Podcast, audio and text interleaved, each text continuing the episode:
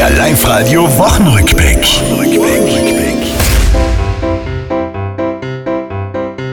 Der Alte wird der Neue sein. Ich rede vom Präsident.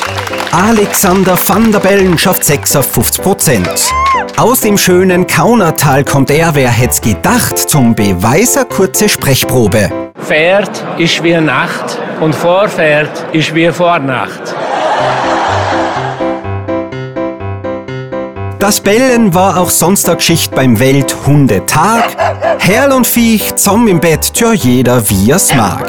Für mich wär das ja eher nix aus Angst vorm Hund samt Zecken. Ein anderer erklärt's mir so. Bei uns persönlich darf er nicht im Bett schlafen. Ich mag's nicht. Ähm, durch das, dass er relativ kurze Haare hat, bleiben seine Haare überall stecken. Auch ein Thema diese Woche die Rede zum Budget. Schulden in Milliardenhöhe, das ist nicht wirklich schön.